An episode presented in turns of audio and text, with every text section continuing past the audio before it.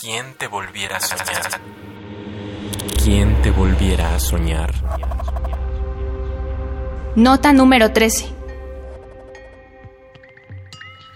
Querido Dios, ya que estás perdido en ti mismo, no espero más al sol. La hechicera plateada me ha salvado y tu reloj de arena se ha quebrado. El tiempo no es circular y tampoco esperamos su fin. No te reconozco como potro del mundo, porque siempre nadé dentro del mar, en mareas lunares que me enseñan el cambio y no la permanencia de tus pasos sobre la tierra.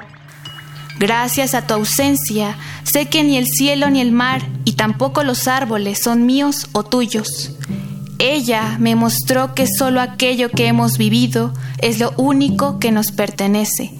Atentamente, la Virgen Morena. ¿Quién te volviera a soñar?